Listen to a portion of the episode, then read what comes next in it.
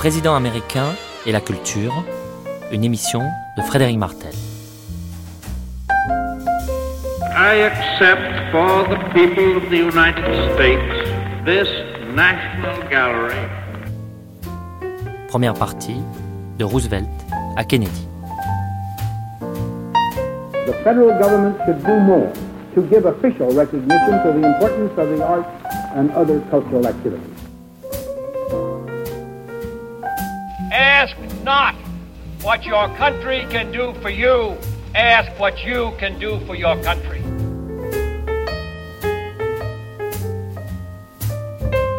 De la naissance des États-Unis à la crise de 1929, les grandes dates de la politique culturelle américaine sont peu nombreuses.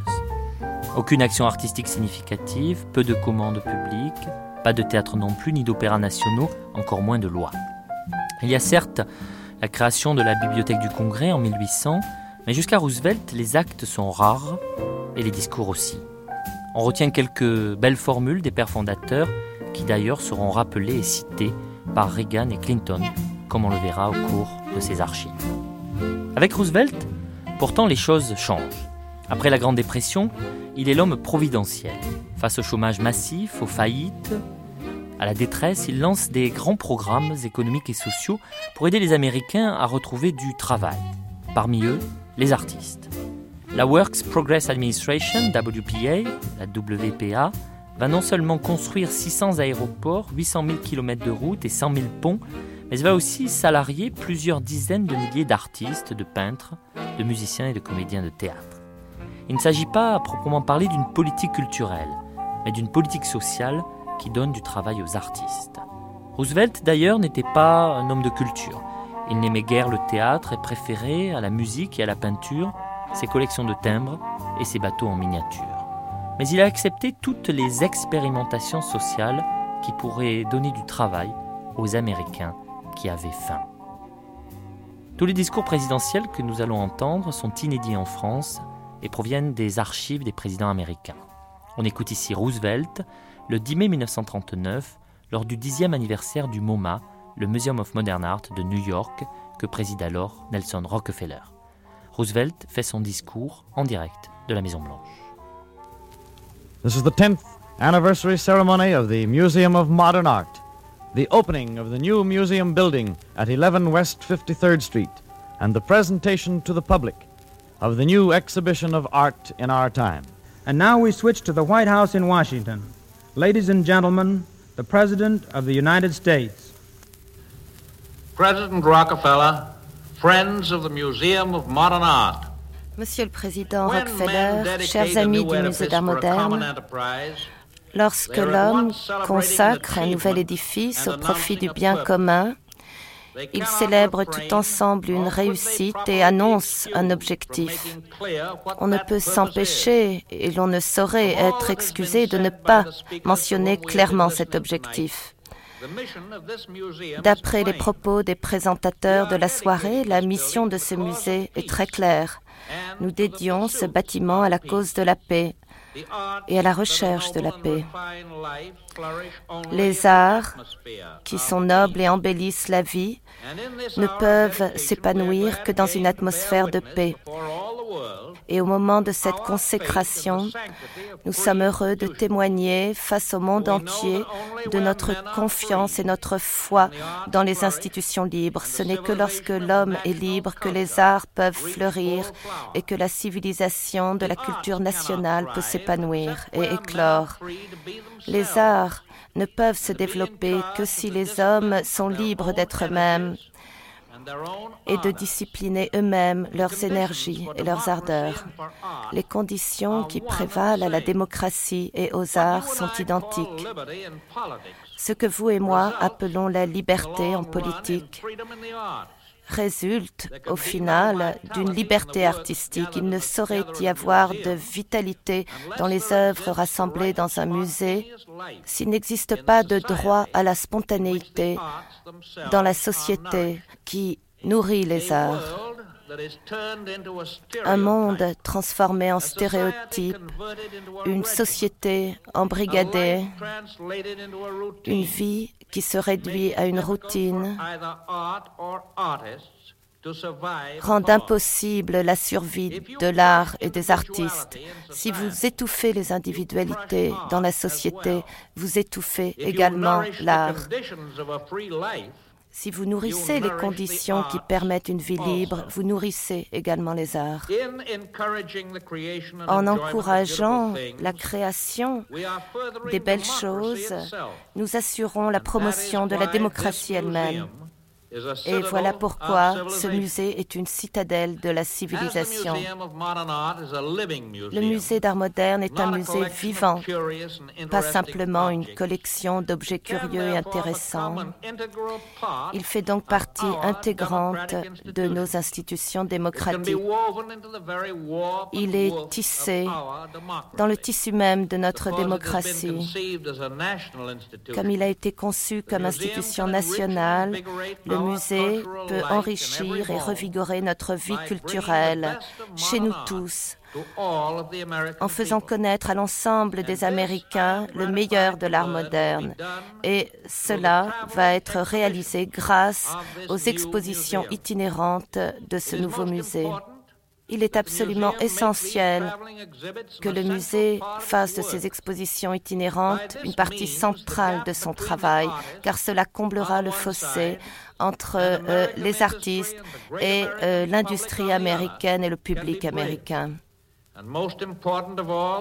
Et plus important encore, les normes du goût américain vont s'élever en permettant à des communautés reculées d'avoir connaissance des plus belles œuvres de toutes les disciplines artistiques. Ces expositions itinérantes vont élargir la perspective du grand public qui trop souvent pense aux beaux-arts uniquement en termes de peinture ou de sculpture. Mais ces expositions itinérantes organisées à l'échelle de toute la nation va sensibiliser tous les Américains à l'importance euh, du dessin industriel contemporain et l'architecture, et ce dans l'application de tous les bâtiments publics, bâtiments résidentiels, maisons individuelles y compris euh, un art euh, social très important, le logement, un des plus grands défis qui se posent à une démocratie comme la nôtre. Cela comprendra également des arts tels que la photographie, le livre, l'imprimé, les illustrations, la publicité, l'affiche, le théâtre et le cinéma. Ainsi, dans toute la nation, le public verra la démonstration de la force et de l'ampleur de la portée de toutes ces disciplines des arts plastiques, les arts plastiques ou visuels, ce que l'on peut voir avec nos yeux. L'art en Amérique a toujours appartenu au peuple. Il n'a jamais été la chasse gardée d'une académie ou d'une classe particulière. Le Great Treasury Project permet de décorer aujourd'hui l'ensemble de nos bâtiments publics sont un parfait exemple de la continuité de cette tradition. Le Federal Arts Project du Works Progress Administration, WPA, est un projet de secours pour s'occuper de ces artistes qui sinon mourraient de faim. Un projet qui permet aussi de mettre en lumière la meilleure de la tradition de l'esprit démocratique. L'artiste qui travaille dans nos programmes dans tous les États de la nation va nous faire partager son regard et parlera aussi au nom de tous ses compatriotes et s'adressera à l'ensemble de ses compatriotes. Ces artistes illustrent le rôle essentiel que les arts ont à jouer dans cette société démocratique. À l'avenir, nous devons chercher à diffuser davantage dans le public l'ensemble de ces disciplines artistiques. Beaucoup de grandes villes américaines, bien sûr, ont des infrastructures qui permettent au public de découvrir les arts.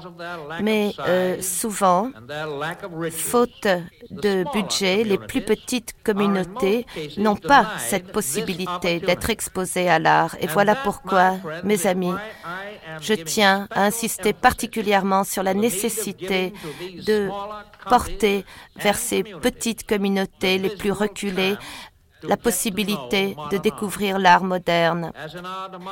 Dans notre démocratie, nous jouissons de la liberté de croyance, y compris de la liberté de ne pas croire, et de la même manière, les artistes américains peuvent s'exprimer en toute liberté. Liberté par rapport aux structures qui hébergent des traditions artistiques euh, dépassées, défuntes ou des idéologies politiques. Les artistes américains se sont découverts une nouvelle obligation envers la société dans laquelle ils évoluent. Mais ces artistes euh, ne devront pas se limiter ni dans leur méthode, ni dans leur mode d'expression artistique.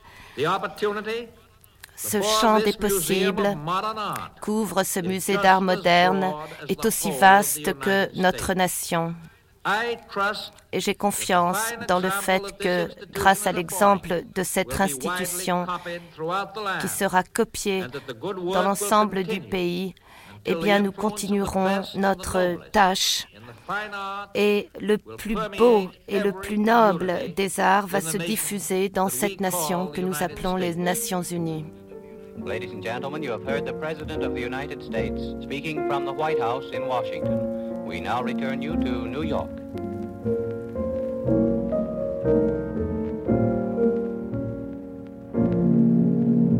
Southern trees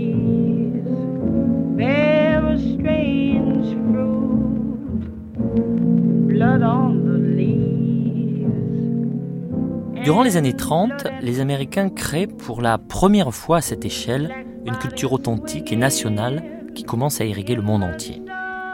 La bande-son des années Roosevelt est marquée par Duke Ellington et Billie Holiday, qui signent à cette époque deux des plus grands hymnes antiracistes de l'histoire du jazz. D'un côté, les Américains ont donc créé leur culture, de l'autre, au même moment, la culture européenne est détruite par l'Allemagne nazie. Roosevelt fait une sorte de synthèse dans l'un des plus importants discours culturels de l'histoire des États-Unis.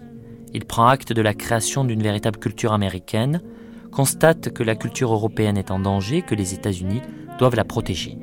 Dans ce discours prémonitoire, il annonce aussi, en quelque sorte, la nouvelle donne de l'après-guerre, avec New York comme capitale culturelle du monde, ayant remplacé Paris. On écoute ici Roosevelt qui inaugure la National Gallery de Washington le 17 mars 1941.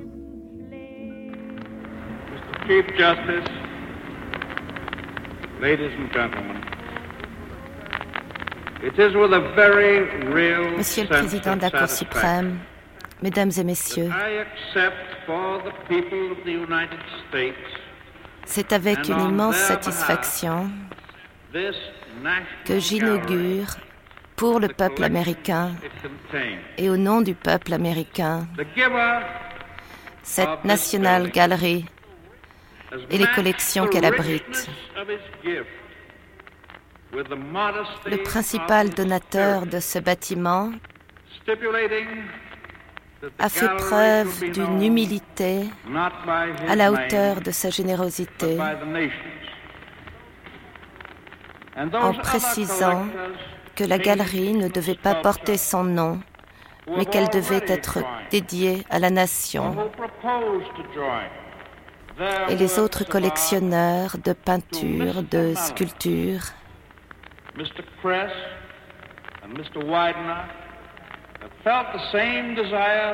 Monsieur Kress, Monsieur Widener ont éprouvé ce même désir, non pas de se dresser un mémorial à eux-mêmes, mais d'ériger un monument aux arts qu'ils chérissent et à la nation à laquelle ils appartiennent. À ces collections, nous sommes heureux d'ajouter le cadeau de Madame Bullen et d'autres donateurs anonymes qui marque le début de la collection de gravures de la galerie, ajoutée à une longue collection de peintures américaines données par M. Chester Davis. Par le passé, beaucoup de dons ont été faits de magnifiques tableaux et de célèbres œuvres d'art, des dons pour le peuple américain. La plupart des hommes fortunés qui, pour leur propre satisfaction, avaient acquis des chefs-d'œuvre des collections européennes, ont décidé de présenter ces acquisitions dans leur ville. Ainsi, le particulier a généreusement décidé de faire partager l'ensemble de ses œuvres qui appartiennent à tous ceux qui les aiment. Ces œuvres ne sont pas la propriété de philanthropes, de mécènes, mais celles de toute l'humanité. Dans tous les plus modestes foyers, les maisons où étaient accrochées ces œuvres, les véritables collectionneurs sont ceux qui comprennent cela. Les collectionneurs savent qu'ils ne peuvent être véritablement propriétaires des chefs-d'œuvre. Ils n'en sont que les gardiens et les conservateurs.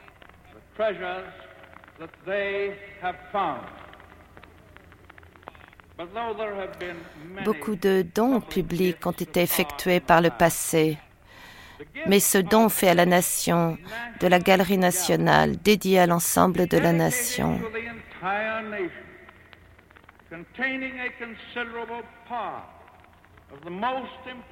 abrite une partie substantielle de ces chefs-d'œuvre rapportés d'Europe et revêt désormais une nouvelle signification. Je pense que cela donne le signe d'une nouvelle relation entre tous les citoyens de ce pays et l'héritage artistique.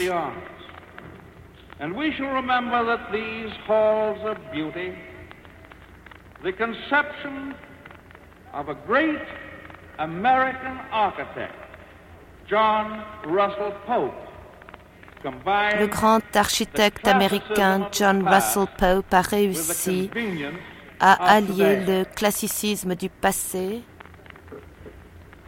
avec la modernité.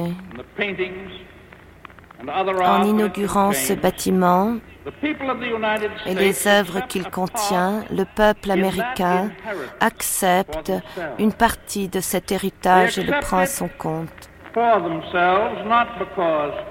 Ils l'acceptent pour eux-mêmes, non pas parce que cette galerie leur est donnée, bien qu'ils soient reconnaissants de ce cadeau, mais ils reprennent à leur compte, cet héritage, car ces dernières années, ils ont compris que cet héritage est le nôtre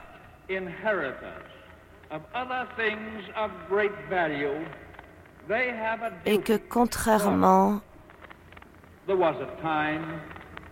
à d'autres héritages, il possède une beauté intrinsèque. Il y eut un temps où le peuple de ce pays n'aurait jamais cru que ce patrimoine artistique leur appartient ou qu'ils ont la responsabilité de le conserver. Si l'on remonte à quelques générations, les Américains entendaient de la part de leurs professeurs, de leurs écrivains, que euh, les arts étaient étrangers à l'Amérique et à eux-mêmes, que les arts se réduisaient à des objets importés d'un autre continent et importés d'une autre époque, quelque chose qui ne pouvait que se regarder dans des pièces très surveillées le dimanche. Mais récemment, ces dernières années, oui, de notre vivant, les Américains se sont aperçus qu'ils avaient un rôle à jouer. Dans leurs villes, leurs villages, leurs écoles, dans les bureaux de poste, dans les arrière-boutiques. Ils ont découvert des tableaux peints par leurs fils, leurs voisins, des gens qu'ils connaissaient, à côté de qui ils vivaient, à qui ils parlaient. Ces dernières années, ils ont eu l'occasion de découvrir des salles aux murs couvertes de peintures réalisées par des concitoyens américains. Certaines de ces œuvres étaient excellentes, d'autres peut-être moins bonnes, mais toutes témoignaient de l'humanité, du désir de la vie qui anime l'humanité. Il reconnaissait les sujets peints, il pouvait les toucher, les reconnaître, les aimer. Le peuple de ce pays sait désormais, malgré ce qu'ils aient pu croire précédemment, qu'ils peuvent accepter de découvrir l'œuvre de peintres allemands ou des Botticelli et des Raphaël, Van Dyck et Rembrandt, les peintres français.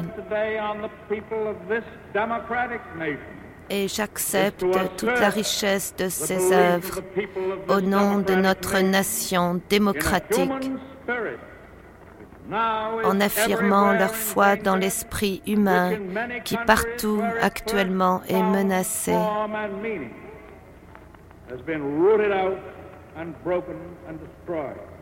et qui a été piétiné. Inaugurer l'ensemble de ces œuvres aujourd'hui, c'est affirmer la détermination du peuple américain, l'esprit humain qui a su produire toutes ces œuvres d'art et toutes ces sciences ne sauraient être complètement détruits.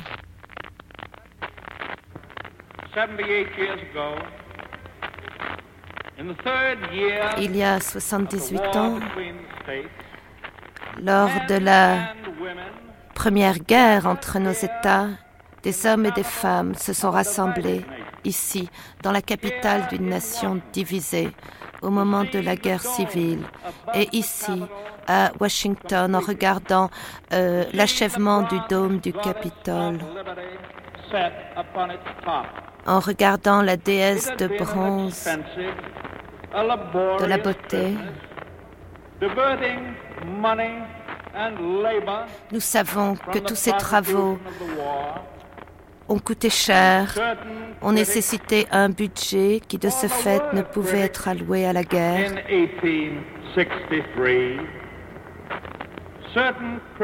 Et alors, en 1863, des voix se sont élevées pour critiquer ces travaux grandioses. L'aile du Sénat du Capitole, les halls de marbre, les portes en bronze du portail central. Certains ont vitupéré les dépenses faites pour ces embellissements. Mais le président des États-Unis, lorsqu'il a entendu ces critiques, a déclaré, si les Américains voient ce nouveau Capitole, ils comprendront que c'est un message fort qui veut dire que l'union vivra.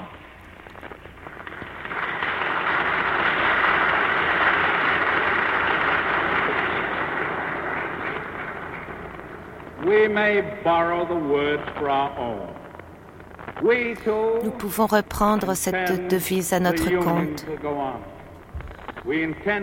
L'union vivra. Nous avons l'intention de la faire vivre et de poursuivre cette grande tradition de l'esprit humain. Je dédie cette galerie à un passé vivant et à un avenir encore plus vivant. Cela est le signe de notre conviction et de notre sincérité quand nous disons que la liberté de l'esprit humain vivra elle aussi. I'm a rolling stone, all alone and alone. For a life of sin, I have paid the cost. When I pass by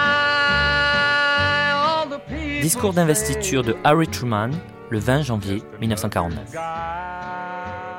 Mr. Chief Justice, fellow citizens, I accept with humility the honor which the American people have conferred upon me. I accept it with a resolve to do all that I can for the welfare of this nation and for the peace of the world.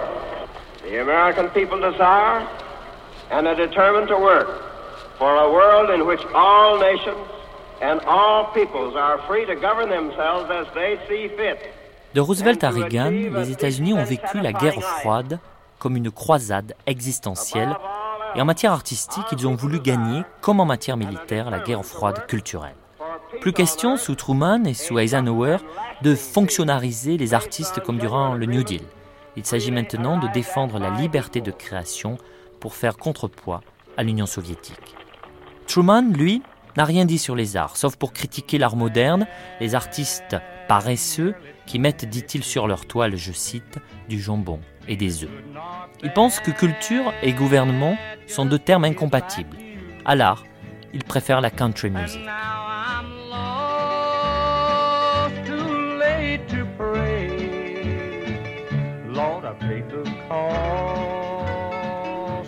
Il faut attendre l'élection du général Eisenhower en 1952 pour que les choses évoluent.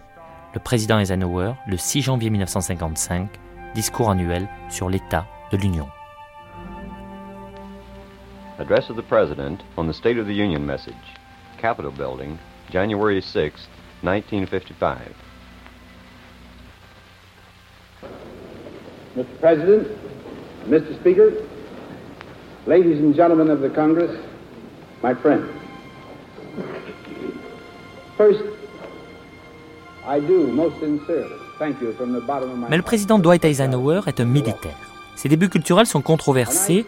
À son investiture, il fait retirer du concert officiel prévu à Washington le morceau d'Aaron Copland, Lincoln Portrait, sous prétexte que Copland aurait été lié aux communistes.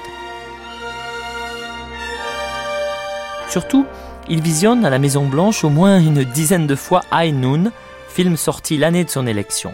Le président, sans doute, s'identifie à Gary Cooper, le héros courageux et machiste du train sifflera trois fois. It's no good. I've got to go back, Amy. Why? This is crazy. I haven't even got any guns. Then let's go on. Hurry. No. That's what I've been thinking. They're making me run. I've never run from anybody before. Then don't go back, Will. I've got to. That's the whole thing.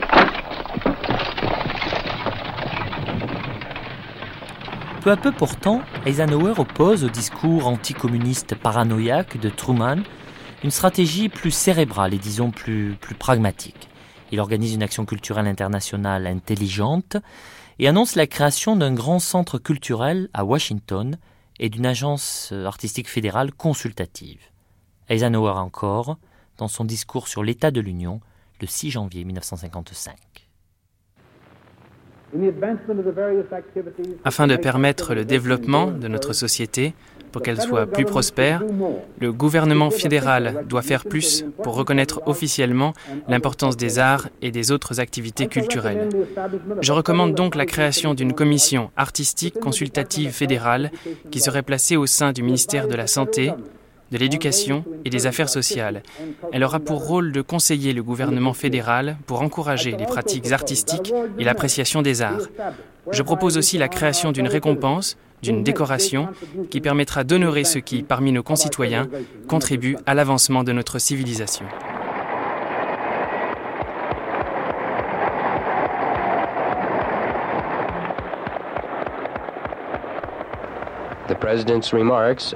At a dinner for National Cultural Center of Washington, D.C., from the National Guard Armory in Washington, D.C., November the 29th, 1962.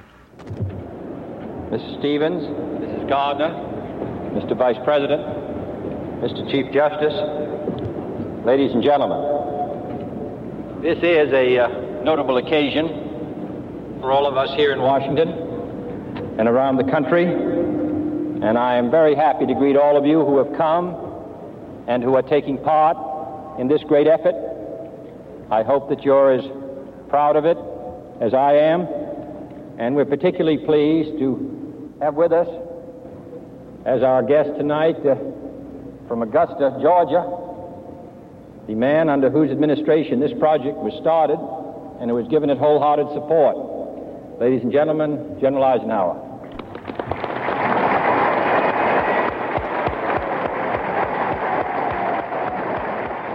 John Kennedy salue Eisenhower.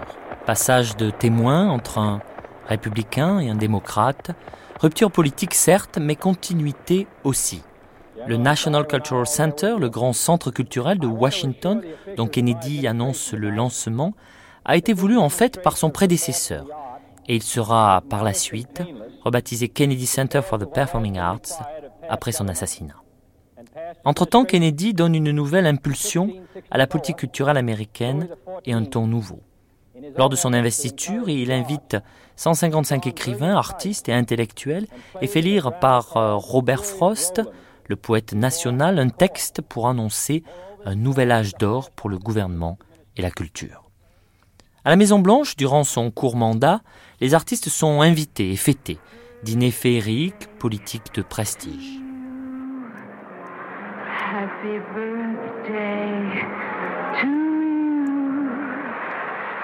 On connaît le Happy Birthday chanté par Marilyn Monroe pour son anniversaire. On se souvient aussi de la visite que lui rend André Malraux, alors ministre de la Culture, avec dans ses bagages la Joconde, que les Américains préfèrent appeler Mona Lisa.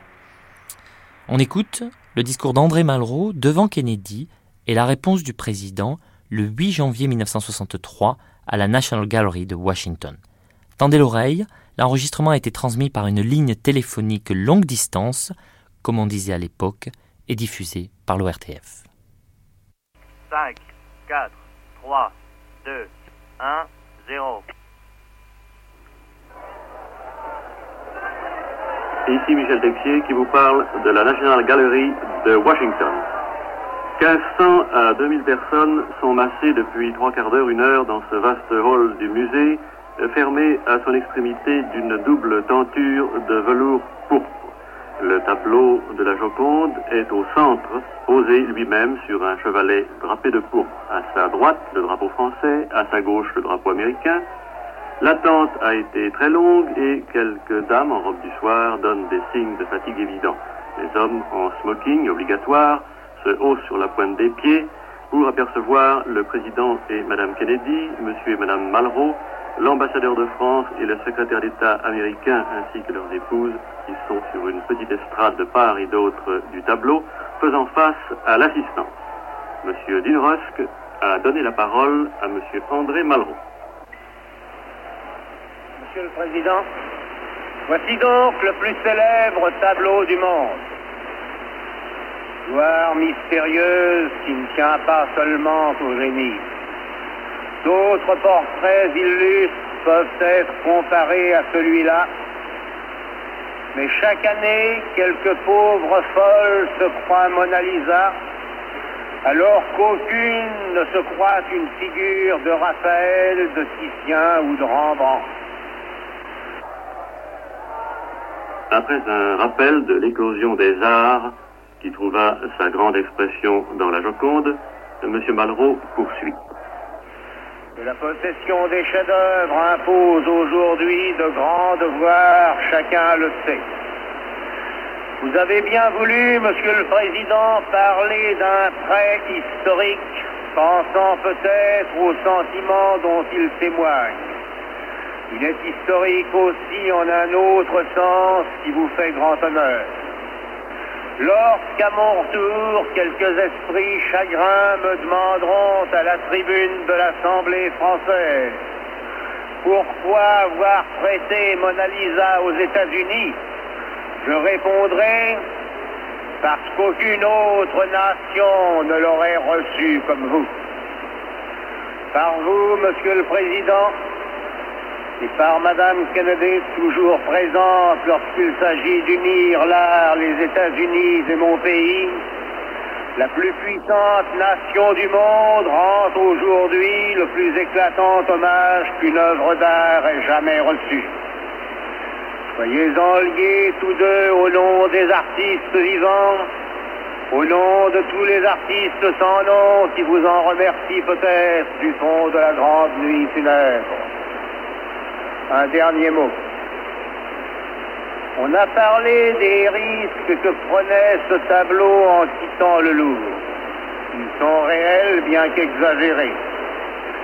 Mais ceux compris les gars qui débarquèrent un jour à Roman, sans parler de ceux qui les avaient précédés 25 ans plus tôt, étaient beaucoup plus certains. Aux plus humbles d'entre eux, qui m'écoutent peut-être, je tiens à dire sans élever la voix, que le chef-d'œuvre auquel vous rendez ce soir, Monsieur le Président, un hommage historique, est un tableau qu'il a sauvé.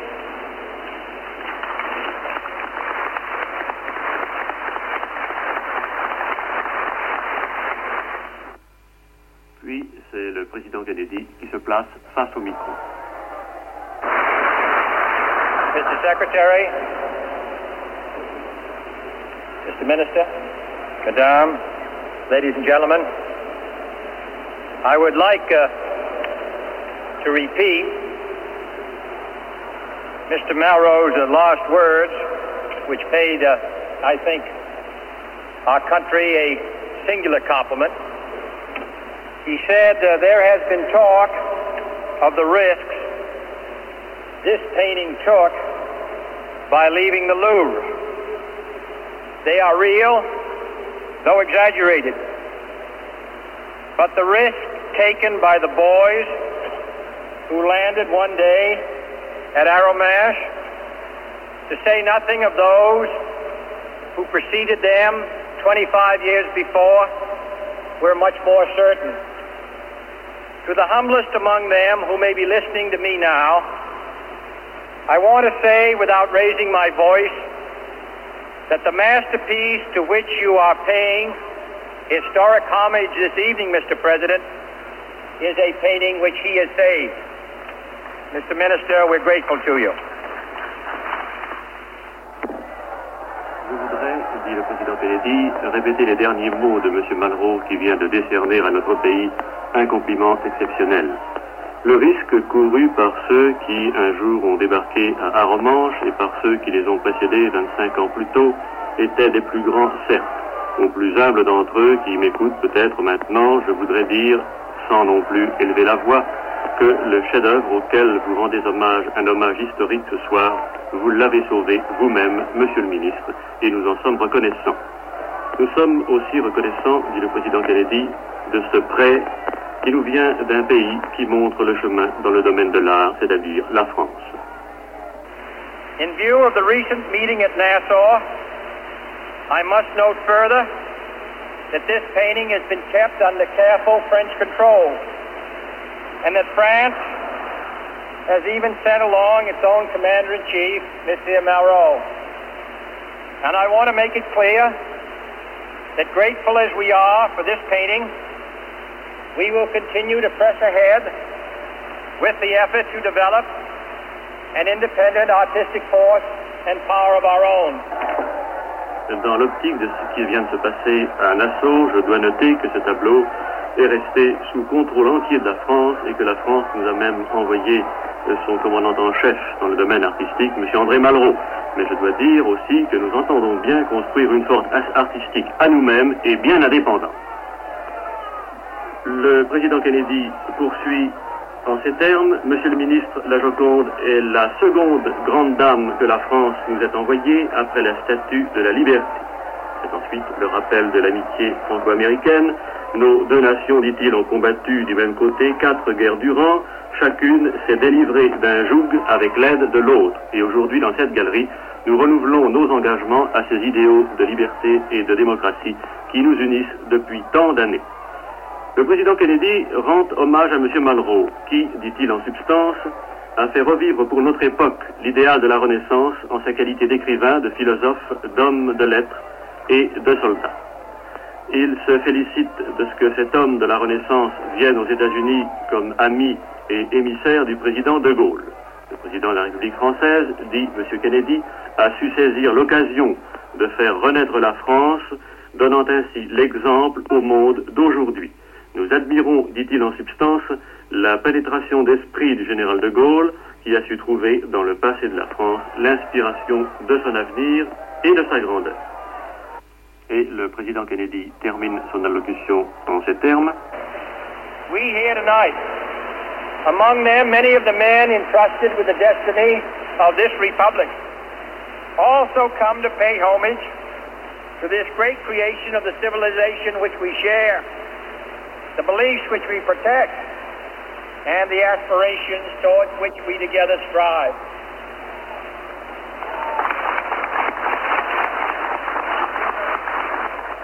Sur ces derniers mots, les personnalités officielles ouvrent le défilé de plusieurs centaines de milliers de personnes qui, trois semaines durant, viendront admirer la Joconde à Washington. Ici Michel Texier qui vous parlait de Washington.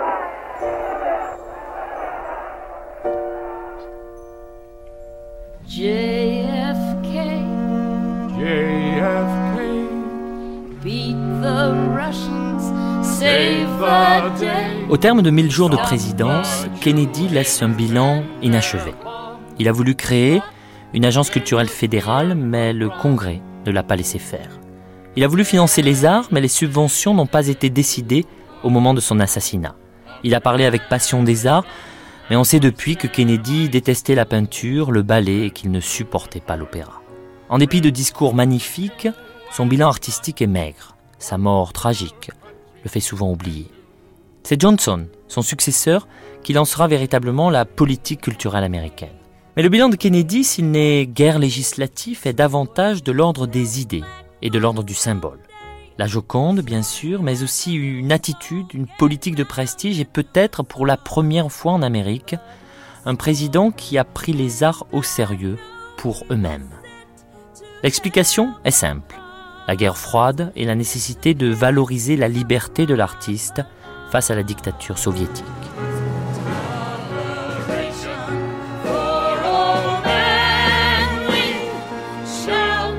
Aucun discours ne résume mieux sa pensée que celui qu'il prononce à l'université Amherst College, où venant rendre hommage au poète Robert Frost, récemment disparu, il assigne à l'artiste une place centrale dans la société américaine.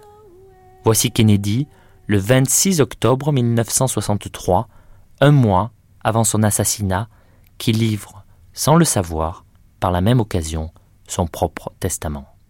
The President's remarks upon receiving an honorary degree from the Cage on the campus at Amherst College in Amherst, Massachusetts, October 26, 1963. Robert Frost said it.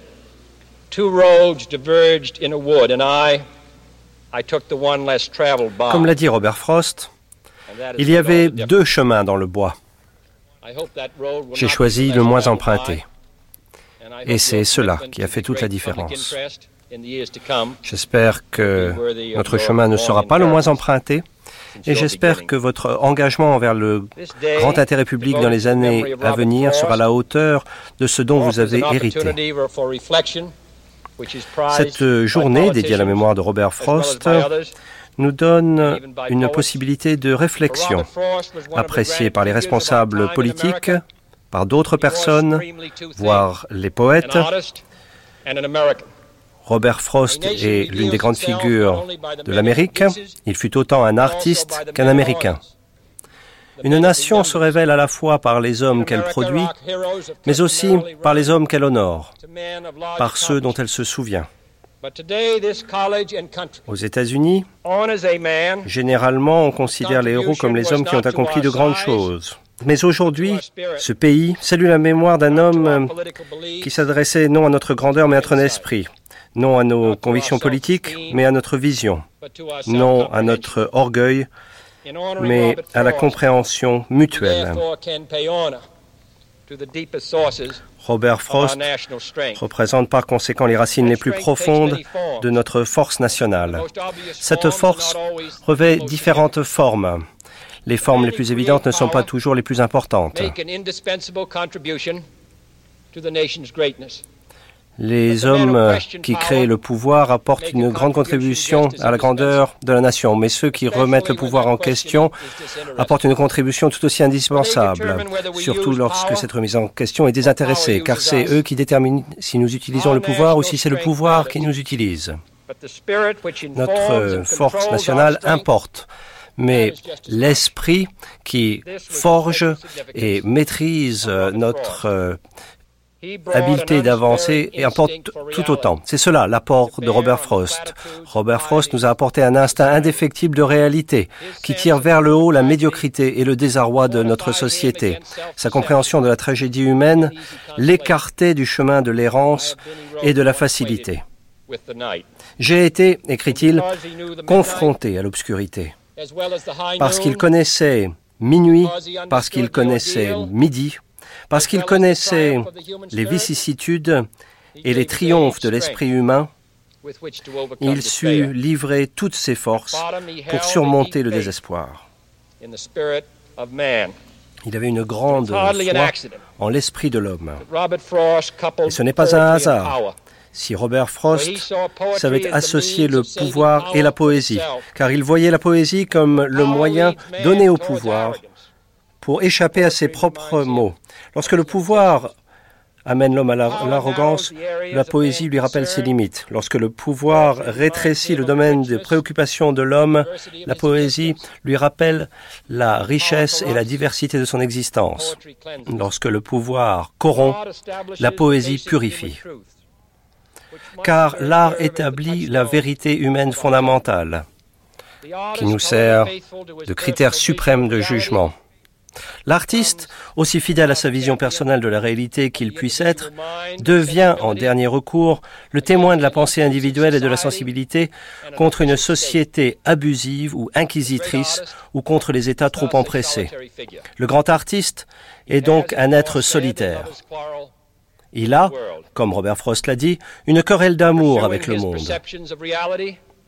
En poursuivant sa vision de la réalité, il doit souvent naviguer contre les courants de son temps. Ce n'est pas un rôle populaire. Robert Frost a été très honoré au cours de sa vie et c'est parce que ils étaient nombreux à ne pas voir ses vérités les plus obscures. Mais rétrospectivement, on voit comment la fidélité de l'artiste a tissé la toile de nos vies. Et si souvent nos plus grands artistes ont été les plus critiques envers notre société, c'est en vertu de leur sensibilité et leur souci de justice, toute chose qui motive les vrais artistes. Je vois peu de choses de plus d'importance pour le futur de notre pays et de notre civilisation que la pleine reconnaissance de la place de l'artiste. Pour que l'art nourrisse les racines de notre culture, la société doit laisser l'artiste libre de suivre pleinement sa vision où que celle-ci le mène. On ne doit jamais oublier que l'art n'est pas une forme de propagande, il est une forme de vérité. Et comme euh, l'a dit M. MacLeish, il n'est rien de pire pour un poète que d'être à la mode. Dans une société libre, l'art n'est pas une arme et il ne doit pas appartenir à la sphère de la polémique ou de l'idéologie. Les artistes ne sont en rien les ingénieurs de l'esprit. Cela peut être différent ailleurs. Mais dans une société démocratique, le plus grand devoir d'un écrivain, d'un compositeur, d'un artiste est de rester vrai à lui-même. En servant sa vision de la vérité, un artiste sert sa nation.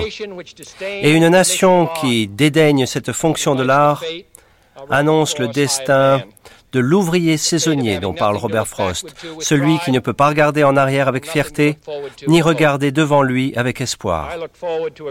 J'imagine un grand avenir pour l'Amérique, un avenir par lequel notre pays aura un pouvoir militaire équivalent à notre retenue morale, sa richesse équivalente à sa sagesse, ses pouvoirs avec ses objectifs. Je crois en une Amérique qui n'aura pas peur de la grâce et de la beauté qui protégera la beauté de notre environnement naturel, qui préservera les grandes vieilles maisons, les places, les parcs de notre passé, et qui créera des villes magnifiques et équilibrées pour notre avenir. Je crois en une Amérique qui récompensera les réussites dans les arts, comme nous récompensons celles dans les affaires ou la politique. Je crois en une Amérique qui augmentera régulièrement le niveau de l'accomplissement artistique et qui étendra constamment les opportunités culturelles à tous ses citoyens. Et je crois en une Amérique qui forcera le respect à travers le monde, pas simplement par sa force, mais aussi par sa civilisation. Et je crois en un monde qui sera sûr, non seulement pour sa démocratie et sa diversité, mais aussi pour la différence de ses individus. Robert Frost était souvent sceptique envers les projets qui visent l'amélioration de l'homme mais je pense qu'il partagerait l'espoir que je viens de formuler. Comme il l'écrivit lors de la période d'incertitude de la Deuxième Guerre, prenez la nature humaine dans son ensemble, depuis les débuts, et veillez que le fléau de la balance penche un petit peu plus vers l'homme. Si infime soit-il, l'apport de l'art donne à la vie de l'homme sur Terre un sens plus profond. Grâce à la vie et grâce au travail de M. Frost, Grâce aux réalisations, au travail de cette faculté, notre vie sur Terre revêt un sens plus profond. JFK, JFK, beat the Russians, save the day, stop the Jew haters and their bomb, stopped their nuclear pogrom. Dedicated to undo American anti-Semites too. Friend to the colored, friend to the Jew, ask not what your country can do for you. C'était Les présidents américains et la culture, première partie de Roosevelt à Kennedy. Archives sonores provenant des bibliothèques présidentielles américaines, une émission de Frédéric Martel, réalisation Doria Zénine, mixage Éric Boissé.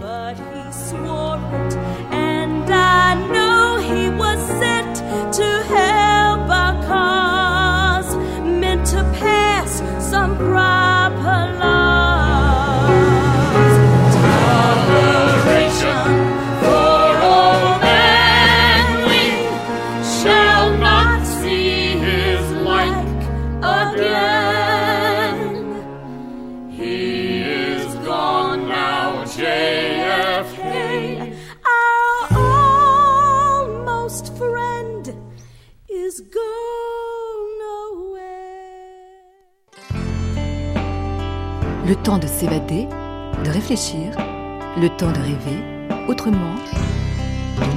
France Culture à l'heure d'été, du 24 juillet au 27 août.